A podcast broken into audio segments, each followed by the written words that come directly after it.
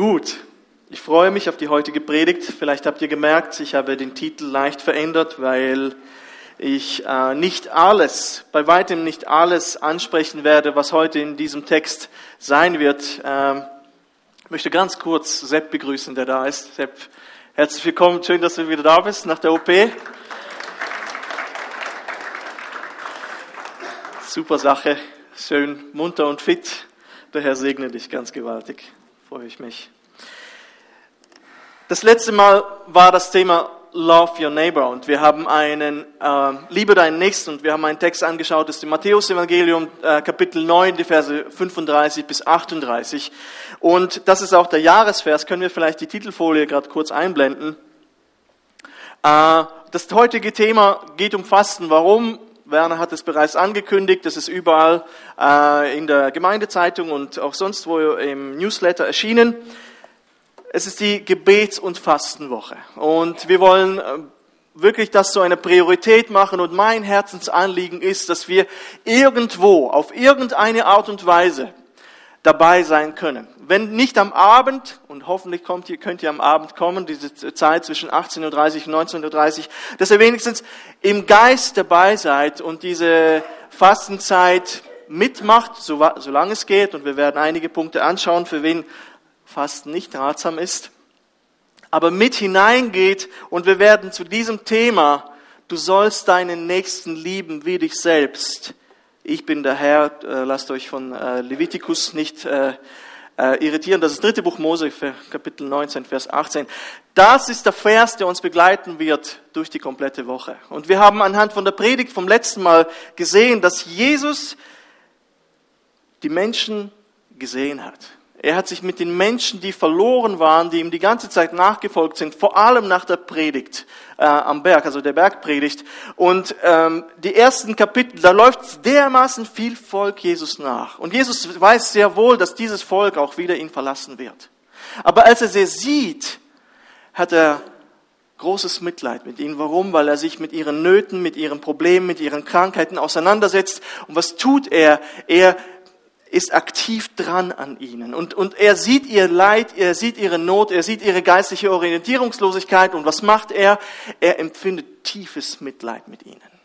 Und das wollen wir ein Stück weit durchbeten. Wir wollen heute am Abend anfangen damit, einfach mit dem Herrn wieder diese Gemeinschaft zu suchen. Vielleicht, äh, da werden wir anschauen, warum fastet man denn überhaupt? Warum betet man denn überhaupt? Und wir wollen wirklich uns eins machen mit dem Herrn.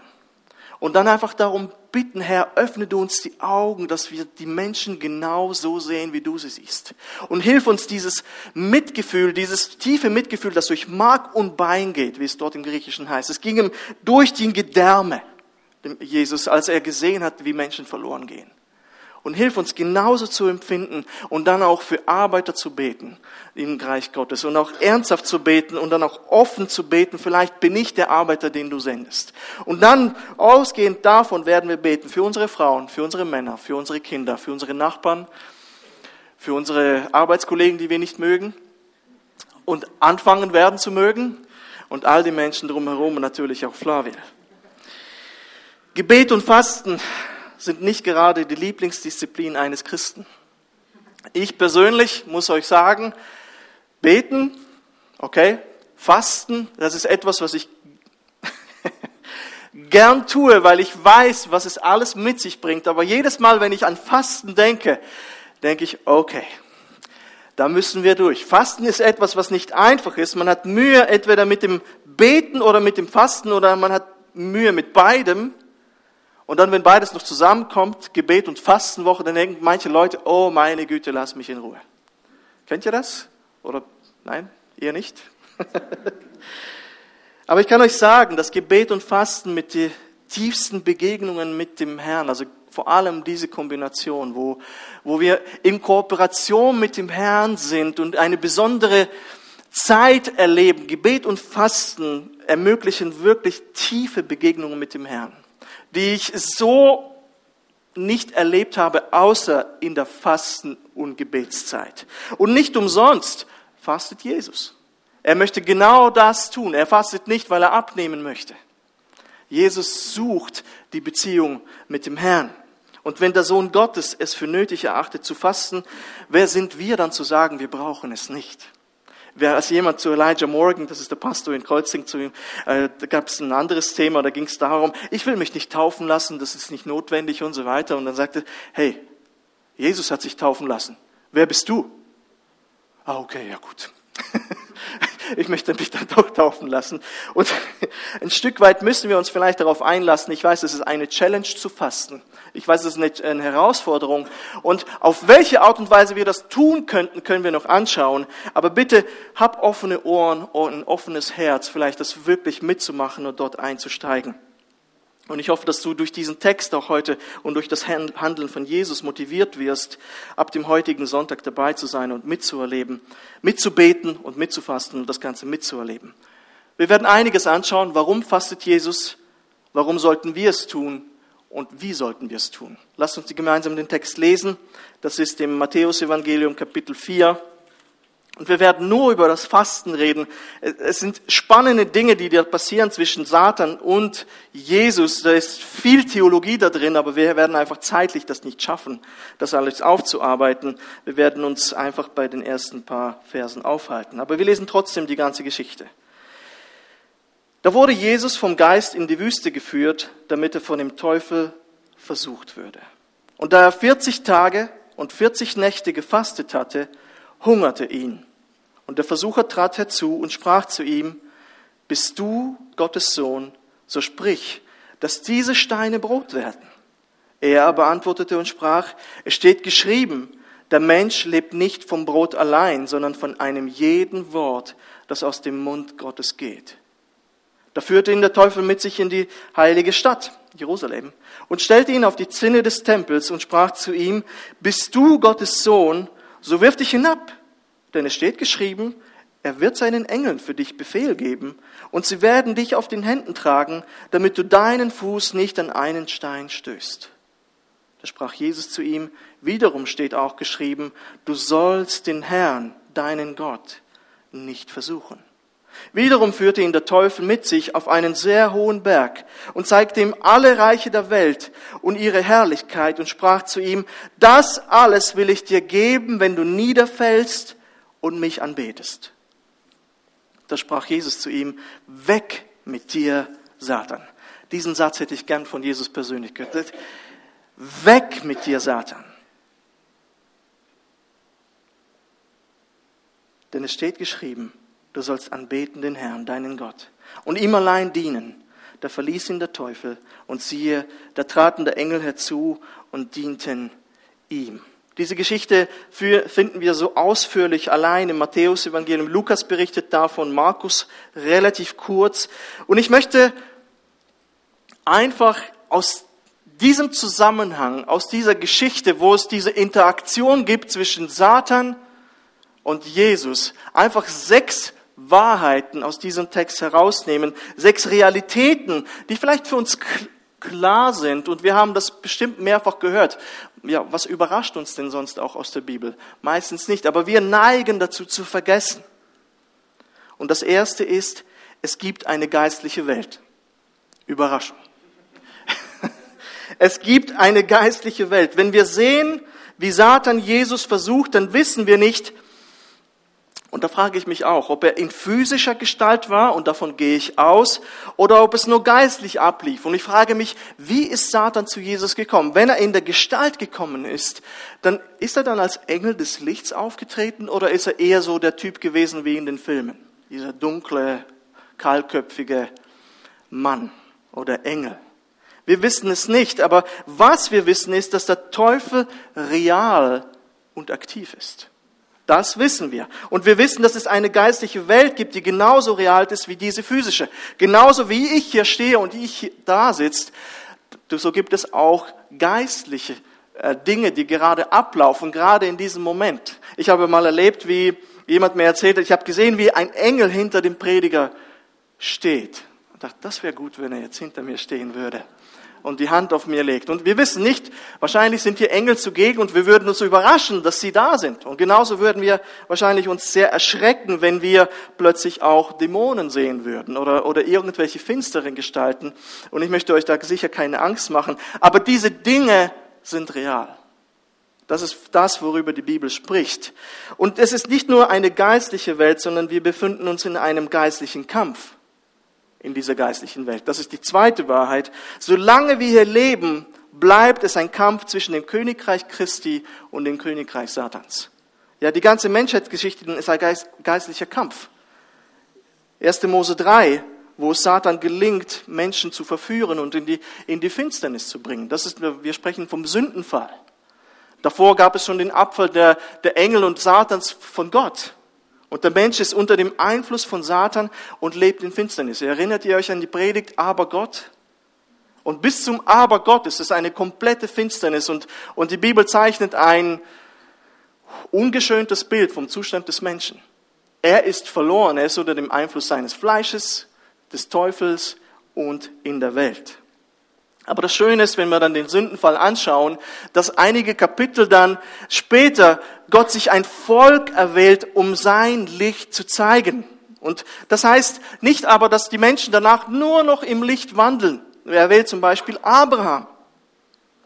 Und Abraham ist ein Freund Gottes.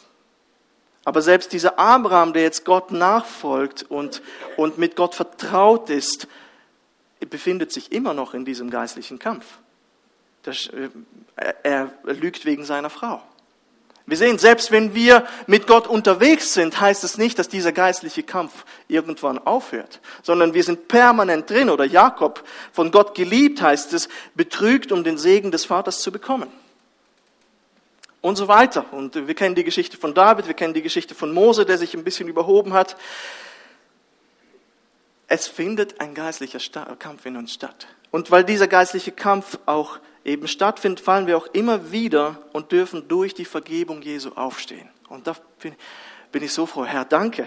Ich, ich, sehe, ich merke immer wieder, wie ich in diesem geistlichen Kampf stehe, wie ich versucht werde, wie ich nachgebe, aber ich darf wieder aufstehen.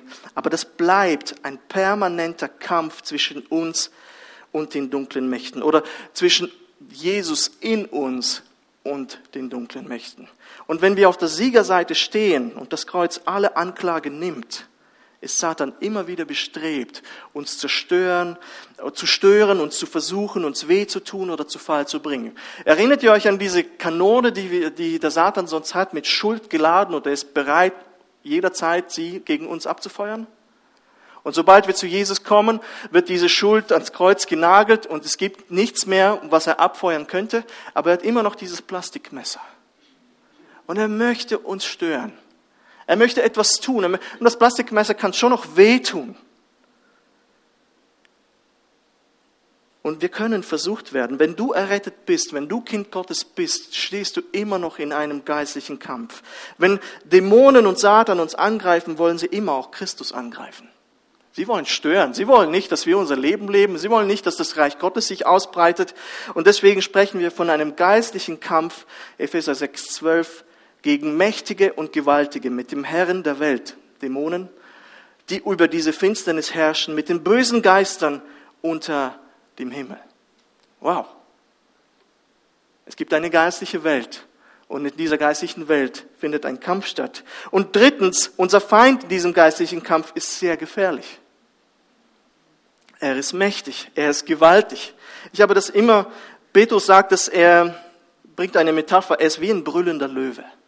Und glaubt mir, ein brüllender Löwe ist kein Teddybär. das ist ernst. Er sucht, wen er verschlinge. Der Löwe ist ein starkes, bedrohliches Tier.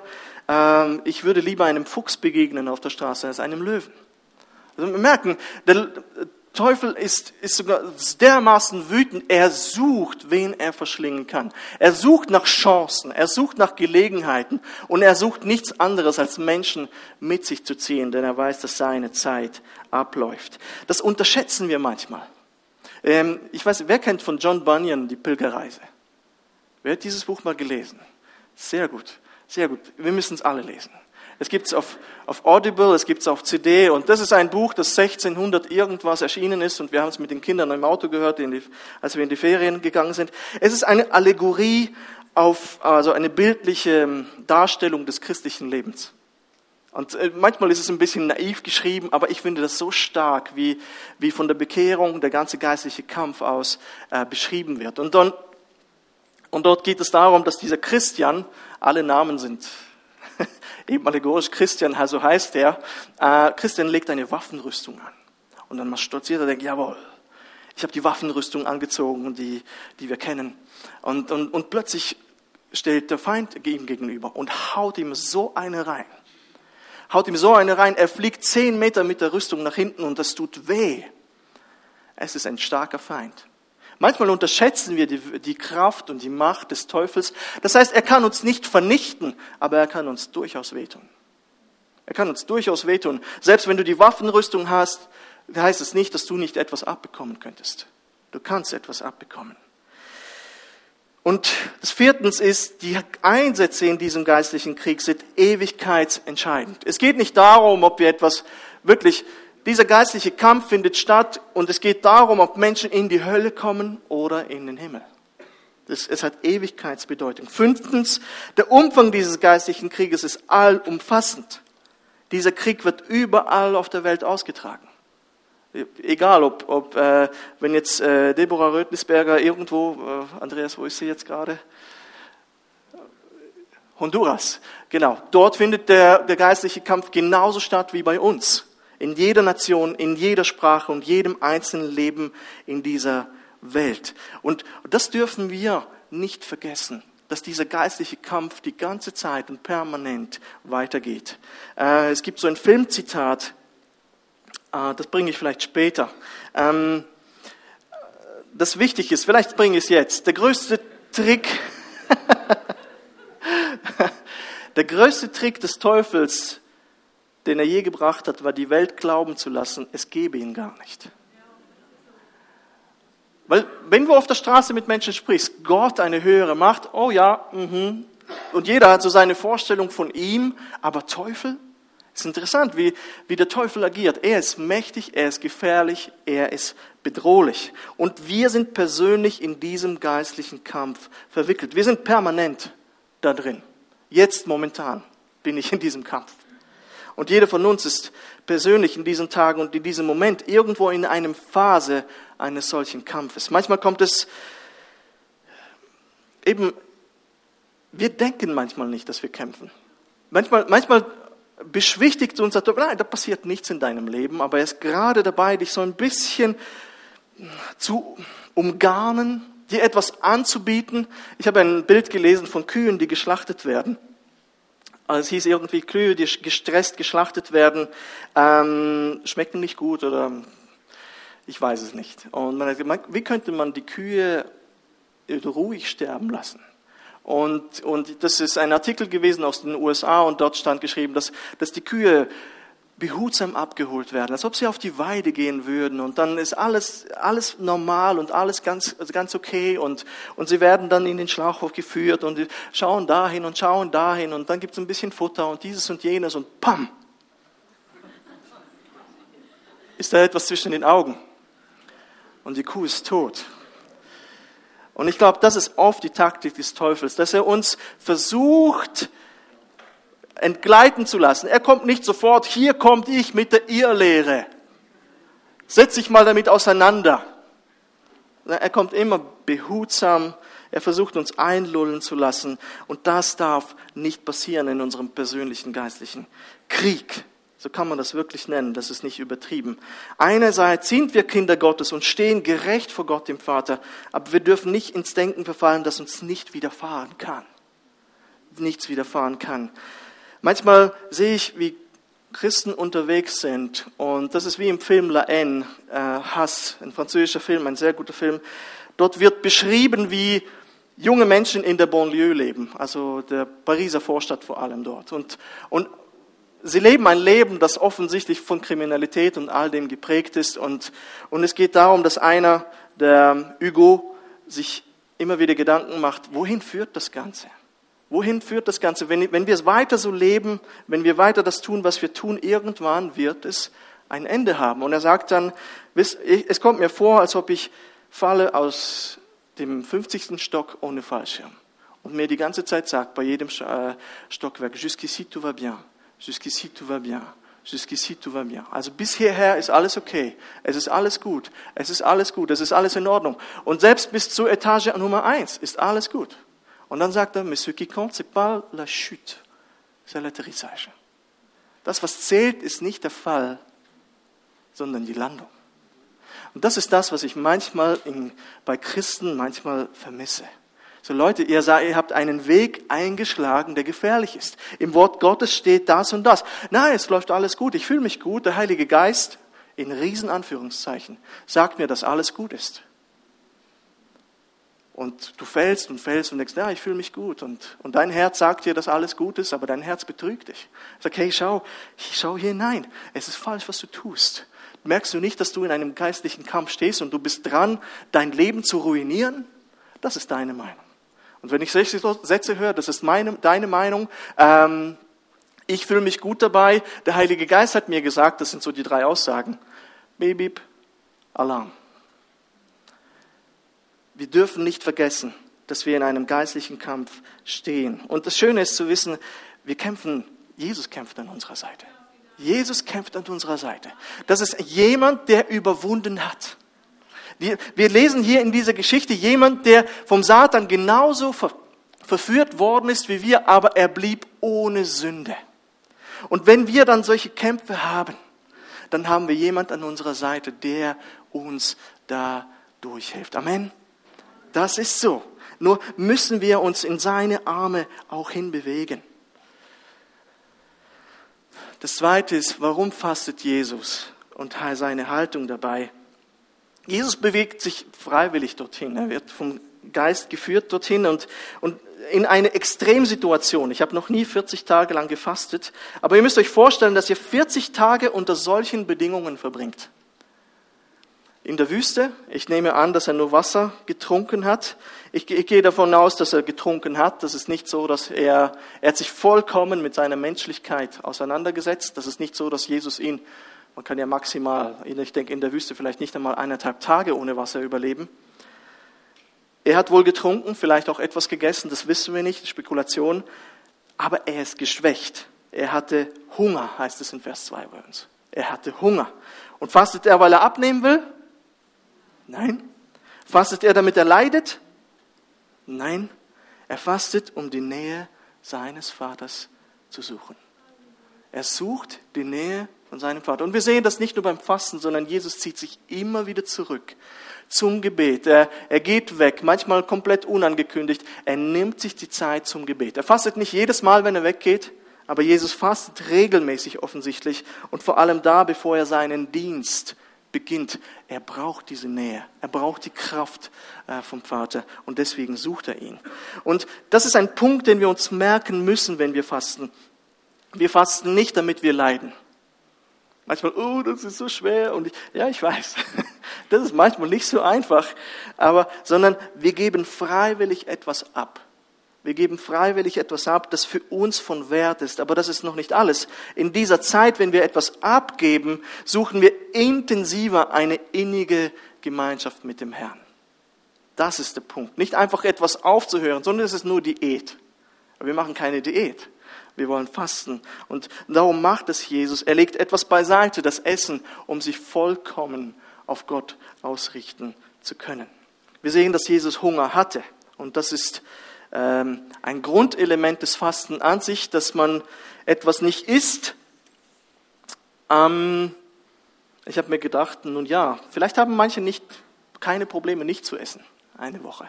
Und äh, noch einmal, ich werde darauf eingehen, ob, wie viel man essen sollte. Und ich bin kein Arzt, ich bin kein Doktor. Ich habe gegoogelt. In der Bibel finden wir nichts, wie viel wir genau essen. Wir, wir merken, da gibt es verschiedene Formen von Fasten. Aber manche haben keine Probleme, auf Essen zu verzichten. Und ich habe gedacht, hier müssen wir vielleicht auch aufpassen, ähm, wo wir arbeiten zum Beispiel. Ich werde aber zum Beispiel, wenn du auf dem Bau arbeitest und das ist eine schwere Arbeit, nicht zu essen, ist nicht ratsam. Wenn du schwanger bist, wenn du stillst, nicht fasten. Wenn du krank bist, wenn du Medikamente nimmst, nicht fasten. Oder beziehungsweise den Arzt konsultieren und ihn fragen, ob das überhaupt Sinn macht. Ähm, Was bei mir gut funktioniert, ist dieses, ähm, das habe ich zum Teil auch gemacht, einfach nicht leckeres Essen essen. Also Gemüse. Das ist das, was Daniel gemacht hat. Man spricht ja auch von Daniel-Fasten. Selbst wenn man nicht gläubig ist, kennen, kennen Leute, ah, das Daniel-Fasten. Wissen nicht mal, dass das zum Teil aus der Bibel ist, aber er hat einfach auf äh, leckere Speise verzichtet. Und wirklich leckere Speise. Also kein Kebab, kein nix und keine Süßigkeiten. Das ist für, für mich immer schwer. Ähm, Gemüse, der hat irgendwelche ähm, Hülsenfrüchte gegessen. Äh, Salat. Eva macht guten Salat immer noch, also muss ich auf das verzichten. Ich möchte mich nicht in Details verlieren aber, und euch mit Tipps überhäufen, aber wichtig ist, dass wir verstehen, Fasten ist Verzicht, der uns herausfordert. Wenn wir da am Morgen ein Ei weniger essen, wird es wohl nicht uns herausfordern. Aber etwas, wo uns herausfordert. Und Jesus war hier herausgefordert. Ich denke, Essen ist das eine. Und vielleicht eben ist das Essen kein großes Thema. Wie sieht es aber aus mit sozialen Medien? Ihr Jungen? Instagram eine Woche nicht. Kein Twitter, kein Facebook, kein Netflix, keine Serien, kein TV, kein WhatsApp. Uh, kein WhatsApp, das ist noch gefährlich. Und ich denke, das ist für manche ein Riesenverzicht. Auch das, das aufzugeben, das sind wiederum äh, für andere richtige Challenges. Noch einmal, es geht darum, auf etwas zu verzichten, was für uns wichtig ist und uns zu konzentrieren auf das, was uns noch wichtiger werden sollte. Ja? Wenn wir auf etwas verzichten, das wir sowieso nie tun, macht es keinen Sinn. Und natürlich kommt es auf die Haltung an. Jesus, Jesus war allein. Ja, wir können einander erzählen, wie wir leiden, wie schwer wir es dabei haben beim Fasten, aber das will Gott nicht hören. Und das ist nicht die Haltung, die er sehen möchte. Und genau das kritisiert Jesus in der Bergpredigt davor. Wenn ihr fastet, oder verzichtet, kein Essen zu euch nehmt, wie es im Griechischen heißt, sollt ihr nicht sauer dreinsehen wie die Heuchler. Denn sie verstehen, verstellen ihr Gesicht, um sich vor den Leuten zu zeigen mit ihrem Fasten. Wahrlich, ich sage euch, sie haben ihren Lohn schon gehabt. Sprich, die Haltung ist eminent wichtig. Wir werden nicht in die Gebetsstunde reinlaufen und sagen, oh, das ist so schwer. Nein, sondern wir sind fröhlich. Wir freuen uns auf den Herrn. Ja, es ist nicht einfach, aber der, wir freuen uns auf die Zeit mit dem Herrn. Auf die Zeit mit dem Herrn. Ich denke, ein gutes Beispiel, wie man fasten kann, ist in Jesaja 58 zu finden. Ähm, hier sagt Gott, sie suchen mich täglich und wollen gerne meine Wege wissen, als wären sie ein Volk, das die Gerechtigkeit schon getan und das Recht seines Gottes nicht verlassen hätte. Sie fordern von mir Recht, sie wollen, dass Gott ihnen nahe sei Warum fasten wir und du siehst es nicht an? Warum kasteien wir unseren Leib und du willst es nicht wissen?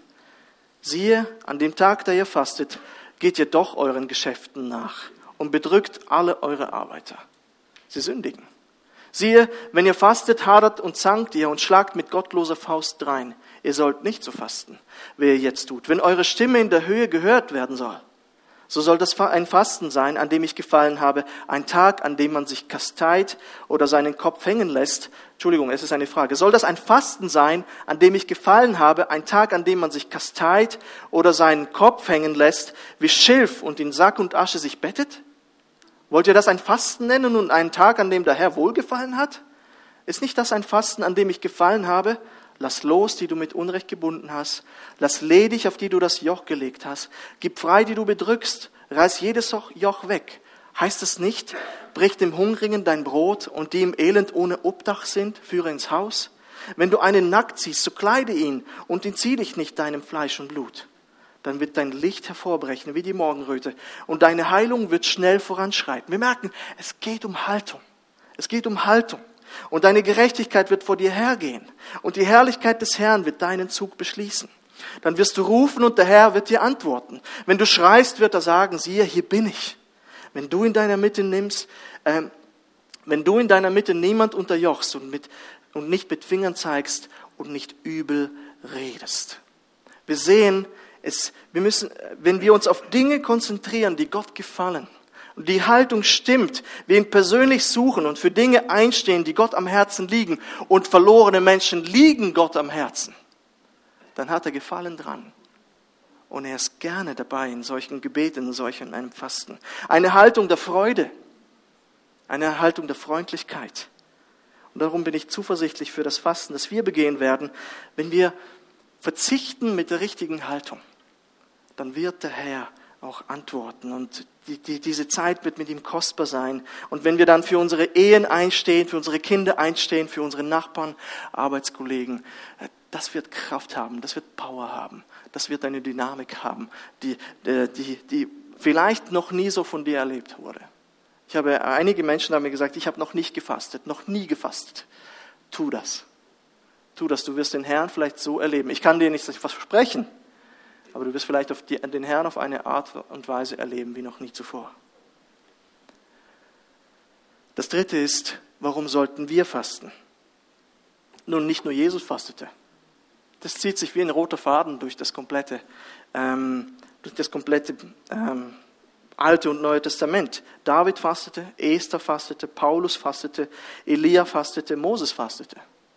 Und es, viele, es gibt noch viele andere. Und ich gebe euch fünf Gründe, warum wir allgemein fasten sollten. Und ähm, ich hoffe, dass ihr, wenn ihr das gelesen habt und gehört habt, denkt, wow, ich bin dabei. Warum machen wir es nicht zweimal am Tag? Okay. Bleiben wir optimistisch und realistisch. Warum sollten wir fasten, wenn eine wichtige Entscheidung ansteht?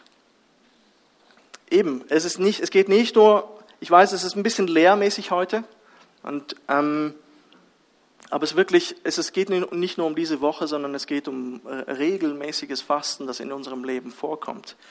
Barnabas und Paulus zum Beispiel setzten in jeder Gemeinde Älteste ein, Apostelgeschichte 14,23, beteten und fasteten und befahlen sie dem Herrn, an den sie nun glaubten. Ich denke, das muss nicht unbedingt Anliegen der Gemeinde äh, betreffen, sondern generell wichtige Entscheidungen. Vielleicht betest du und fastest du für Heilung für jemanden. Oder vielleicht betest du und fastest du eben für einen Nachbarn. Vielleicht ist es ein Umzug, der anstehen sollte oder nicht. Sollen wir umziehen oder nicht? Du kannst auch dafür. Also eben wichtige Entscheidungen, ein Hauskauf. Vielleicht nicht gerade Brot kaufen oder Gurken. Da musst du nicht fasten aber wirklich Entscheidungen, die für dich wichtig sind. Zweitens, für persönliche Erweckung. Auch das ist etwas. Paulus erlebt wahrscheinlich so einen Moment, als er sich bekehrt. Ja, er sucht den Herrn, nachdem der Herr ihm Damas, auf dem Weg nach Damaskus be, begegnet ist, äh, merkt er, er, er muss wahrscheinlich eingesehen haben, ich bin die ganze Zeit hinter dem Herrn her gewesen und habe ihn verfolgt. Er sagt auch in einem Brief, ich bin der allergeringste aller Apostel. Ich glaube, in dem Moment ist es ihm wie Schuppen von den Augen gefallen. Ich habe den Herrn verfolgt. Ich habe seine Gemeinde verfolgt. Und wir sehen, wie er in der Zeit, wo er dieses Licht gesehen hat, drei Tage nichts isst und nichts trinkt, glaube sogar. Und ähm, ähm, ich denke, das ist wichtig, persönliche Erweckung wirklich, und das sucht er den Herrn. Da sucht er den Herrn, wenn wir uns vielleicht leer fühlen, wenn wir ähm, mit dem Herrn wieder verbunden sein wollen, das wollen wir heute zum Beispiel tun, Leidenschaft, Feuer für den Herrn fangen, da ist es wichtig, manchmal auch zu fasten. Gib dem Herrn eine Chance. Verzichte auf das eine und konzentriere dich auf das andere und der Herr wird dir antworten. Bittet, so wird euch gegeben, sucht, so werdet ihr finden, klopft an und so wird euch aufgetan. Persönliche Erweckung. Das dritte ist, Suche nach geistlicher Kraft. Ist genau das, was Jesus hier tut in unserem Text. Er sucht geistliche Kraft. Sein Dienst beginnt erst, als er dieses Fasten hinter sich gebracht hat. Erst dann fängt er an zu wirken. Und vielleicht fühlen wir uns auch schwach oder sind geistlich angegriffen, dann ist Fasten auch ein guter Weg, um dort durchzukommen, aufzutanken und Kraft zu erhalten. Das vierte ist, da habe ich lange überlegt, ob ich das reinnehmen soll, weil unsere Leiter uns dazu ermutigen. Joel 1,14 sagt, sagt ein heiliges Fasten an, also sagt er den Priestern und den Leitern, ruft einen Feiertag aus, versammelt die Ältesten und alle Bewohner des Landes zum Hause des Herrn, eures Gottes, und schreit zum Herrn. Es hat keinen Nutzen zu fasten, wenn das, weil es der Leiter mir gesagt hat. Aber ich denke, wir sollten die Worte der Leiter und nicht nur meine Worte auch ernst nehmen, denn ich habe einfach noch Hebräer 13, 17 noch im Sinn gehabt, wo es heißt, gehorcht euren Lehrern und folgt ihnen, denn sie wachen über eure Seelen.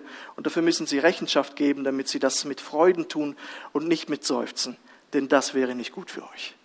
Oh, ich will nicht seufzen und ich will nicht heulen. Es wäre schön. Nein, es muss von euch, es ist freiwillig, aber ich weise einfach wirklich von Herzen darauf hin, ähm, dort mit einzusteigen. Fünftens, es hat gesundheitliche Gründe. Wenn das eure Motivation ist zu fasten, fastet lieber nicht. Aber es ist ein Zeiteffekt, den man hat. Ich habe ein bisschen gegoogelt.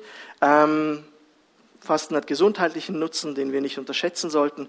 Studien zeigen, dass fastende Menschen länger und gesünder leben. Es hilft bei Rheuma, beugt Erkrankungen vor und entgiftet. Man hat weniger Diabetes.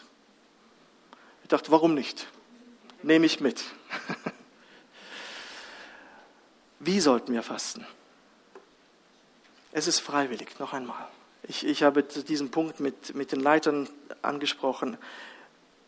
Wirklich von Herzen muss es sein. Es, es, es kann nicht sein, dass wir fasten ähm, wegen Punkt 5 der, da oder weil ich es gesagt habe, sondern wir sollten vielleicht nicht fasten, wenn wir noch einmal gesundheitlich angeschlagen sind und es nicht gut tun würde. Manche Menschen dürfen zum Beispiel bestimmte Aktivitäten nicht tun, weil einfach ihre Gesundheit angeschlagen sind. Nochmal, Medikamente, Schwangerschaft, Stillen, äh, genug trinken ist angesagt. Das ist sehr, sehr wichtig. Ähm, aber wenn wir fasten, dann fasten wir und beten wir im Verborgenen. Natürlich treffen wir uns hier, wir haben dann Gemeinschaft, wir suchen den Herrn, aber das ist uns allen klar. Aber jedoch sollte das nicht auf die große Glocke gehängt werden, irgendwo auf der Arbeitsstelle, oh, ich bin gerade mitten im Fasten, sondern behalt das für dich. Wenn ihr fastet, sollt ihr nicht sauer dreinsehen wie die Heuchler, denn sie verstellen ihr Gesicht, um sich vor den Leuten zu zeigen mit ihrem Fasten. Wahrlich, ich sage euch, sie haben ihren Lohn schon gehabt. Ja, wenn wir Bestätigung bei Menschen suchen, dann ist es die falsche Motivation. Die falsche Motivation. Dann haben wir unseren Lohn schon bekommen. Fasten ist auch, was, dass wir regelmäßig äh, machen können, nicht nur jetzt zu Beginn des Jahres, sondern wirklich immer und immer wieder. Eine Challenge. Ich merke, das ist eine Challenge für mich. Und ich, das ist eine Disziplin, die ich nicht gern habe, geistlich gesehen, aber ich merke, wie das notwendig ist. Und konzentriere dich auch nicht so sehr darauf, was du aufgibst, sondern ersetze es mit einer qualitativen Zeit mit dem Herrn. Jetzt würdest du Netflix-Serie schauen höre Lobpreismusik. Jetzt würdest du normalerweise essen, mach eine Andacht, lies in der Bibel, hab eine Gebetszeit, mach einen, Spaziergang. Ersetze das eine mit dem anderen. Das ist wichtig. Nicht, dass wir einfach etwas auslassen, dann machen wir es nur zu einem Diät, sondern ersetze es mit einer qualitativen Zeit mit dem Herrn. Ein, ein Fasten, in dem der Herr nicht gesucht wird, ist kein Fasten. Wenn wir anfangen, nur noch auf die Waage zu laufen und dieses und jenes und plötzlich ist das im Vordergrund, denken, mm, das ist nicht genau das, was der Herr wollte in diesem Moment. Was ich gemerkt habe, ist auch, Fasten zeigt uns, was unsere Götzen sind in unserem Leben. Jemand ist mal gekommen und hat gesagt, ähm, weil in Fasten bringen wir uns in eine, in eine Lage, wo wir unter Stress sind. Manchmal kommen Kopfschmerzen, deswegen ist das Trinken wichtig. Ähm, aber ich kenne eine Geschichte, da, da ist ein, hat ein Christ angefangen, in einem Betrieb zu arbeiten und sein Chef war ähm, Christ. Und irgendwie ging es drunter und drüber in diesem Geschäft und er war recht aufgebracht und hässig und hat diesen neuen Mitarbeiter dann angeschnauzt und, und äh, war einfach nicht ganz zweck und kam dann wieder zurück, glaube im Laufe des Tages noch und sagt, ey, es tut mir leid, aber heute war ein furchtbarer Tag und ich habe nicht so reagiert, wie ich hätte reagieren dürfen. Normalerweise bin ich nicht so. Aber genau das ist der Punkt. Normal, das bist du. Genau das bist du. Und manchmal, wenn wir fasten, wird genau das hervorkommen. Wir sind unter Stress, wir leiden Hunger, es, ist, es fehlt uns etwas und dann kommt das Verhalten zutage, das, das uns normal, das, wie wir eigentlich sind. Und so schön sind wir nicht. Ja, so gut sind wir nicht. Wenn wir unter Stress sind, zeigt sich dann der wahre Mensch. Und das ist, das ist gut zu wissen, oh Herr, ich habe noch so viel Arbeit. Denn wenn, wenn das Essen weg ist, wenn das Entertainment weg ist, wenn ich in eine Lage mich begebe, freiwillig, wo es Stress gibt, dann plötzlich merkst du, wow, den Menschen habe ich so noch nie kennengelernt. Herzlich willkommen. Ja, das bin ich. Das bin ich. Deswegen, auch wenn du fastest und du merkst, das Einzige, woran ich denke, ist WhatsApp, Netflix, Instagram. Ich denke die ganze Zeit nur an das nächste Essen. Merkst du auch, welche Dinge für dich im Leben am wichtigsten sind? Natürlich hungerst du, das ist klar, wenn du, wenn du fastest, wenn du auf gewisse Zeit, für gewisse Zeit auf Essen verzichtest. Aber das zeigt dir, was, was Dinge für einen Stellenwert in deinem Leben haben. Auch, auch da wird, wird das gezeigt und, und daran kann man dann arbeiten. Wir, wir sehen das wahre Bild unserer selbst, wenn die Annehmlichkeiten weg sind. Wir sehen eigentlich uns nie so, wie wir sein können, wenn alle schönen und positiven Umstände nicht da sind. Und das hilft uns auch, uns selbst überführen zu lassen vom Heiligen Geist und zu sagen, Herr, so bin ich und arbeite du an meinem Herz. Fasten sorgt auch als letzter Punkt auch dafür, dass eine Leidenschaft eine andere Leidenschaft verjagt. Stellt euch vor, ihr spart drei Jahre lang für Ferien. Meine Frau und ich, ich habe meine Frau das mitgeteilt, sie hat noch nicht zugestimmt. Wenn ich 50 bin, möchte ich eine Zentralasienreise machen. Drei Monate. Das wäre mal super. Vielleicht habe ich nächstes Jahr wieder andere Pläne. Aber stellt euch vor, ihr freut euch, ihr habt eine Leidenschaft und das ist nicht schlecht. Das ist nicht schlecht, so etwas zu machen und ihr spart für diese Reise und ihr wollt drei Monate dort unterwegs sein und es ist alles bereit. Die drei Jahre sind rum, das Geld liegt bereit und plötzlich kommt, ihr packt die Koffer, ihr geht raus und eins der Kinder sagt zu euch, oh Papa, ich habe Kopfschmerzen und fällt um.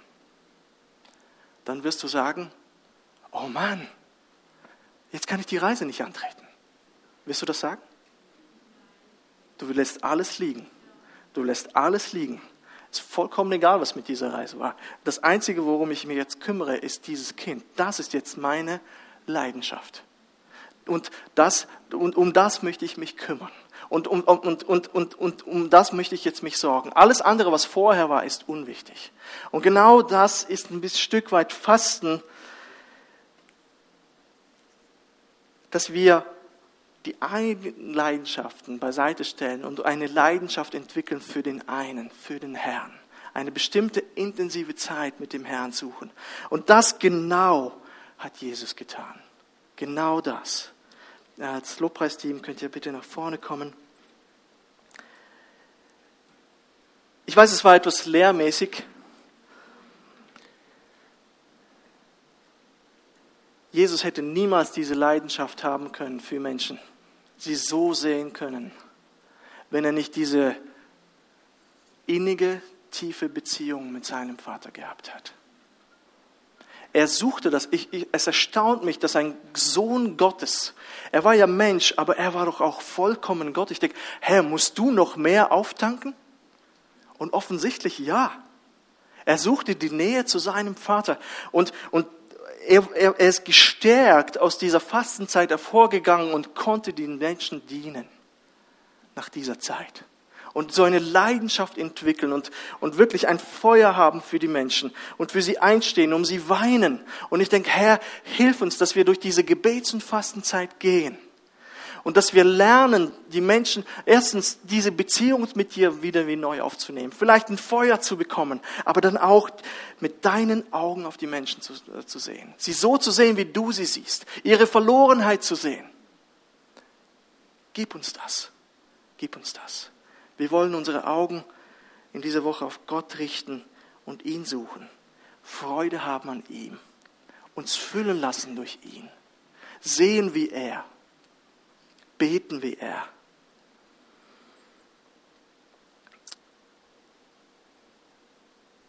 Herr Jesus, ich bitte dich, dass wir wirklich es nicht als Gesetz sehen. Und Fasten soll überhaupt nichts Gesetzliches sein. Es soll von uns herauskommen. Es eine, soll intrinsisch motiviert sein. Herr, wir wollen unsere Leidenschaften, Begierden aufgeben, für eine Zeit beiseite legen, Dinge, die uns wichtig sind im Leben und es ersetzen durch eine intensive, innige Gemeinschaft mit dir. Ich bitte dich, dass du uns in der Zeit mächtig begegnest, uns überführst von Sünde, unsere Beziehung zu dir erneuerst, uns segnest und uns hilfst, mit Augen auf Menschen zu schauen, wie du sie gesehen hast. Ein tiefes Mitleid für sie zu empfinden, für Arbeiter zu beten, bereit sein, selber ein Arbeiter zu sein. Ich bitte dich wirklich, dass diese Gebets- und Fastenzeit eine Zeit des Segens sein kann. Und wirklich bitte dich, dass du Menschen, die sich darauf einlassen und Geschwister, die wirklich dort einstehen, dass du ihnen begegnest wie noch nie zuvor. Herr, ich kann Ihnen das nicht garantieren und du handelst, wie, wie dein Geist es will. Aber ich bitte dich, dass wir dir begegnen können. Und dass wir wirklich mit bleibenden Erinnerungen zurückkommen und dass wir vieles erzählen können nächste Woche. Danke dir, Jesus. Amen.